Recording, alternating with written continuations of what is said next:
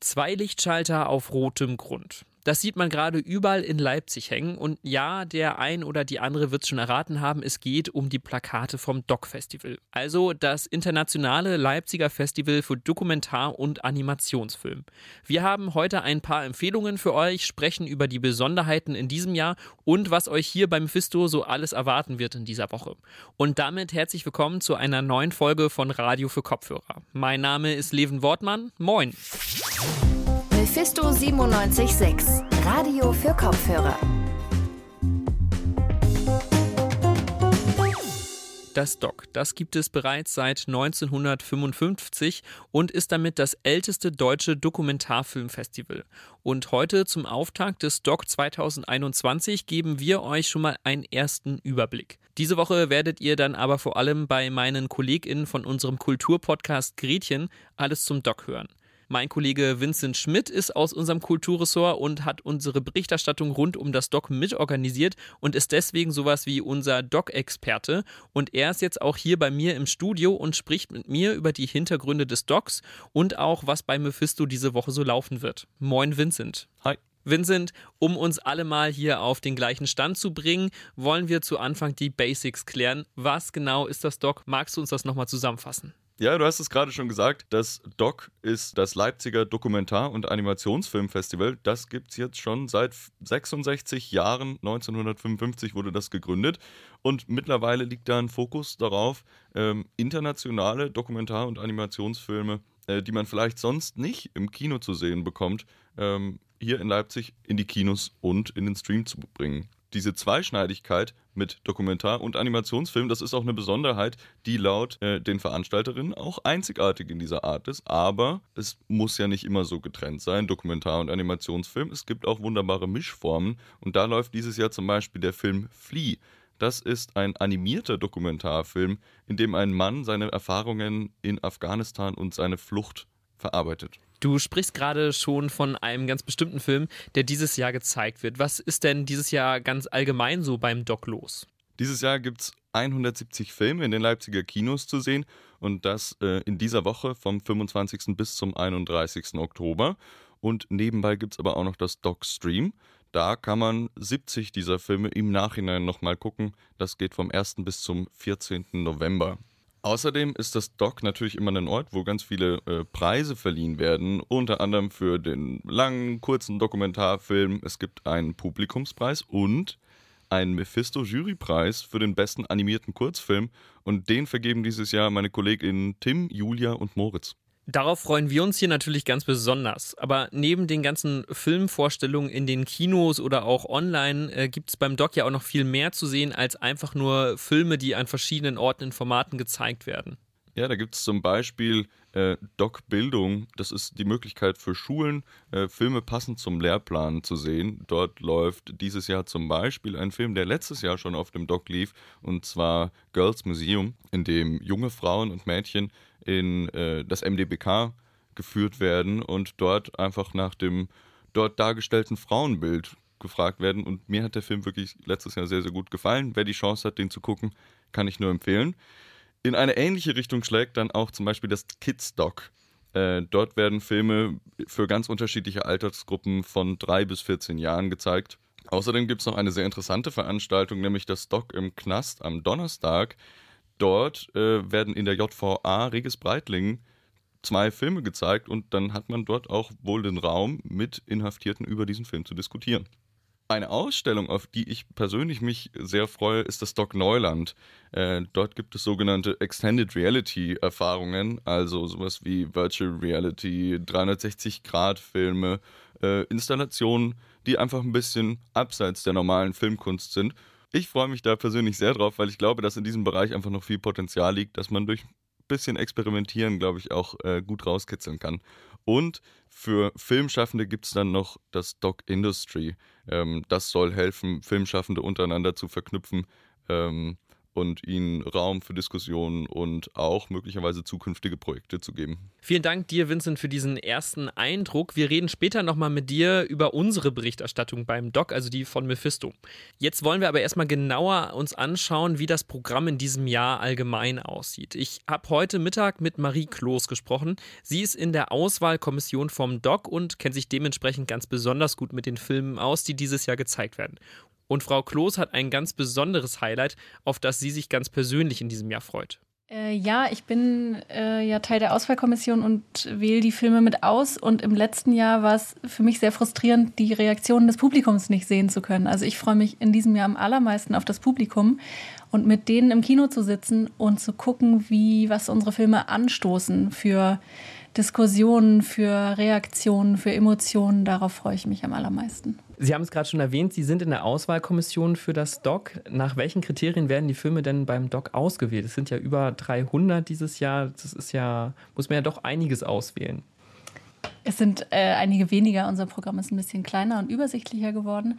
Ähm, aber im Allgemeinen wählen wir danach aus, äh, was wir für Filme für sehenswert halten. Das ist natürlich erstmal recht allgemein. Es kommt auch darauf an, äh, in welcher Sparte von Doc Leipzig. Wir zeigen ja sehr verschiedene Sachen. Also zum Beispiel in unserem Programm der Kamera Lucida zeigen wir eher experimentellere Filme, die was wagen, die vielleicht nicht so ein großes Publikum, aber doch durchaus ihr Publikum finden. In den Wettbewerben zeigen wir natürlich Filme, die sich ähm, mit unserem Zustand der Welt und Geschichten von speziellen Menschen auseinandersetzen. In den ähm, Nebenreihen, also in der Retrospektive, haben wir auch mal besondere Themen. Aber was ich im Allgemeinen sagen kann, ist, dass wir nie an die Filmauswahl rangehen mit vorgefertigten Ideen oder Themen oder mit suchenden Augen, die irgendwas ganz Besonderes jetzt finden wollen und dann links und rechts die Sachen links liegen lassen, sondern wir gucken jeden Film im Einzelnen an und fragen uns eigentlich, erzählt der Film das, was er erzählen will, auf eine Art und Weise, die uns irgendwie anspricht, berührt, die ihre Form für das findet, was sie erzählen will. Also die Kriterien sind nicht feste, mit denen wir an alle Filme rangehen, sondern wir gucken uns jeden Film im Einzelnen an und fragen uns, ist das in sich stimmig, berührt uns das, funktioniert das, ähm, findet der neue oder interessante Arten und Wege, uns seine Geschichte zu erzählen. Und wie kann man sich das dann genau vorstellen? Sitzen da dann 20 Cineasten in einem Raum und sagen, oh, ich habe da letztens den tollen Film gesehen, lass den mal mit reinnehmen? Oder wie, wie kommen Sie dann auf die Filme, die Sie dann auswählen? Also 20 sind es nicht in einem Raum, aber wir sitzen zusammen in einem Raum vor Leinwand und gucken gemeinsam. Ähm, wir wählen aber, also wir gucken natürlich das Jahr über auch, äh, strecken unsere Fühler in alle möglichen Richtungen aus, auf Festivals, auf Märkten, knüpfen Kontakte holen Filme auch ran, aber im Allgemeinen werden die Filme bei uns eingereicht. Wir haben eine Einreichzeit meistens so ungefähr von März bis Juli. Da können alle Menschen, die wollen, ihre kurzen und langen Filme bei uns reinreichen und dann werden die von uns gesichtet. Und die Filme, die wir toll finden, die diskutieren wir dann in der Gruppe, gucken die zusammen auf einer eine einigermaßen großen Leinwand. Kein richtiges Kino, aber wir arbeiten daran, so, die so groß zu sehen wie möglich. Und dann, genau, dann diskutieren wir. Gibt es dieses Jahr Besonderheiten in der Auswahl?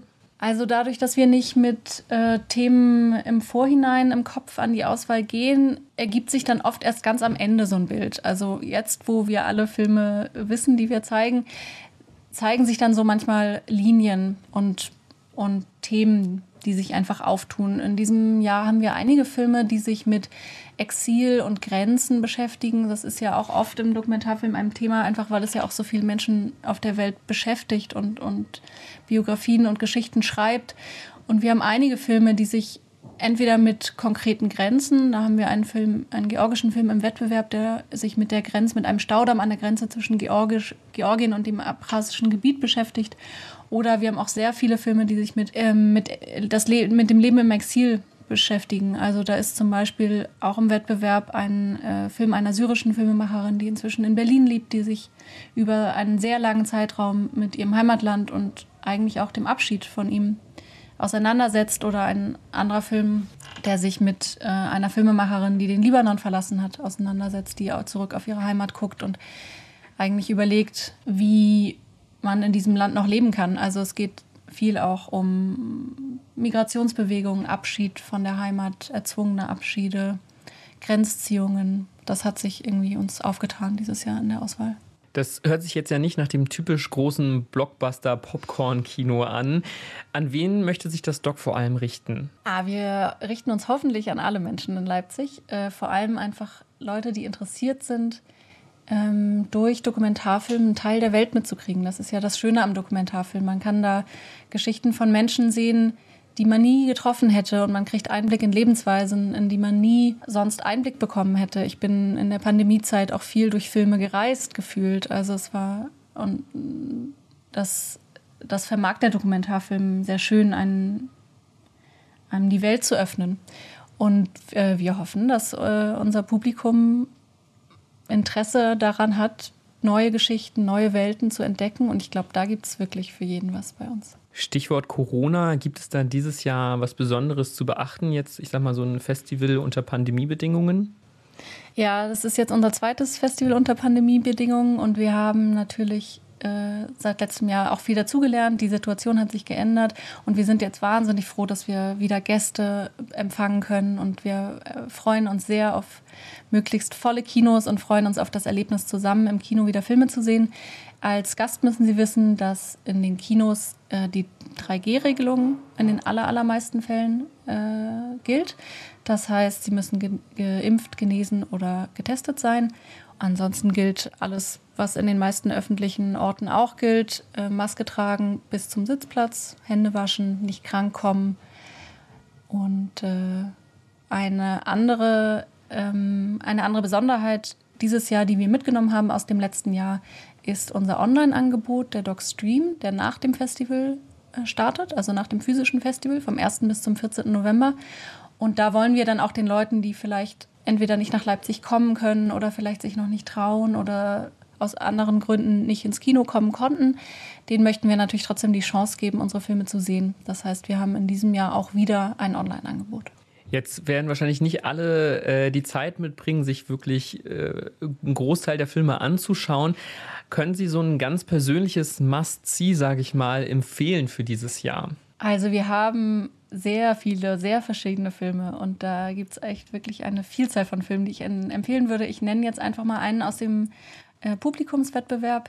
Das ist The Balcony Movie von Paweł Brzezinski, ähm, der hier auch schon früher mal auf dem Festival war. Und dieser Film ist nicht unter Corona-Bedingungen entstanden, aber reflektiert doch irgendwie auf ganz interessante Weise die letzten anderthalb Jahre, denn der Filmemacher filmt über einen wirklich sehr langen Zeitraum von seinem Balkon hinunter auf die Straße, konsequent in Warschau, und beobachtet die Menschen, die da in seiner Nachbarschaft den Weg runterlaufen und tritt mit denen in Kontakt, fängt an, mit denen zu reden. Und aus diesen Gesprächen, die da auf dem Bürgersteig entstehen, entwickelt sich eine kleine Miniatur vom heutigen Polen, aber auch durchaus eine Reflexion darüber, wie es eigentlich über die voyeuristischen Qualitäten des Filmes und wie die Protagonisten seines Films es doch auch immer wieder auf sehr gewitzte Weise schaffen, äh, den Spiegel auf den Filmemacher selbst zurückzuwerfen. Und es ist ein äh, sehr unterhaltsamer, schöner Film. Marie Kloß von der Auswahlkommission des Doc Leipzig. Vielen Dank für das Interview. Dankeschön und viel Spaß. Also der Tipp von Marie Kloß ist The Balcony Movie. Vincent, hast du auch schon einen Filmtipp für uns, auf den du dich dieses Jahr ganz besonders freust? Ja, ich habe mehr oder weniger, je nach Definition, zwei Filmtipps. Und zwar die Filme Odorico und Nude at Heart. Die ähm, haben eine ganz besondere Entstehungsgeschichte. Und zwar äh, hat dort ein äh, japanischer Regisseur äh, einen Dokumentarfilm gedreht und durch Corona konnte aber seine äh, Cutterin nicht ins Land kommen, hat dort also in ihrer Heimat eine Schnittfassung angefertigt und der Regisseur, Regisseur selbst hat auch noch eine Schnittfassung angefertigt. Also gibt es jetzt diese zwei Schnittfassungen desselben Films ähm, und das finde ich sehr interessant, weil es mich interessiert, was so der Schnitt gerade bei einem Dokumentarfilm da noch ausmachen kann. Darüber wird es auch am Freitag eine Podcast-Folge mit mir und meinem Kollegen Nils geben. Ähm, ich bin gespannt. Sehr schön. Also ein bisschen Eigenwerbung hier an dieser Stelle auch noch. Hört auf jeden Fall rein oder schaut euch die beiden Filme am besten sogar selber an. Vincent, worauf dürfen sich unsere HörerInnen denn diese Woche bei uns denn noch so freuen? Ja, wir haben diese Woche viel vor. Es soll insgesamt fünf Podcast-Folgen geben in unserem Gretchen-Feed. Ähm, von Mittwoch bis Sonntag wird jeden Tag eine Folge kommen. Die kann man hören auf Spotify, Google Podcast oder dort, wo man gerade diesen Podcast hier hört. Wir werden dort äh, unterschiedliche Filme besprechen, aber auch zum Beispiel eine Sonderfolge haben zu Doc im Knast und im Kids Doc. Außerdem sind wir wie immer auf den Social Media Kanälen vertreten, vor allem Instagram, aber auch Twitter. Dort heißen wir mephisto976. Dort gibt es Filmtipps, kleine Rezensionen und wir gehen zum Beispiel auch einen Tag lang auf das Stock Neuland und gucken, was es dort so zu sehen gibt. Also hört die Woche lang nicht nur unsere Podcasts, wie zum Beispiel Gretchen, sondern schaut auch auf unseren Social Media Kanälen vorbei. Da gibt es diese Woche sehr viel zum Doc zu entdecken und natürlich schaut euch auch das Doc an. Vincent, dir ganz vielen Dank für die ganzen Informationen und Tipps. Gerne. Ihr habt es also gerade schon gehört. Wenn ihr mehr zu unseren ganzen Beiträgen hören und sehen wollt, dann schaut mal in die Show Notes dieser Folge. Dort findet ihr dann die Links zu unseren Social Media Kanälen, aber auch zu unserem Kulturpodcast Gretchen. Und damit war es das dann auch mit dieser Folge von Radio für Kopfhörer. Beteiligt an dieser Folge waren unter anderem Eva Heiligensetzer und Vincent Schmidt. Vielen Dank an euch. Und wir alle hören uns dann am Mittwoch wieder. Bis dahin wünsche ich euch noch einen guten Start in diese Woche und viel Spaß beim Doc. Mein Name ist Leven Wortmann. Auf Wiederhören. Mephisto 976, Radio für Kopfhörer.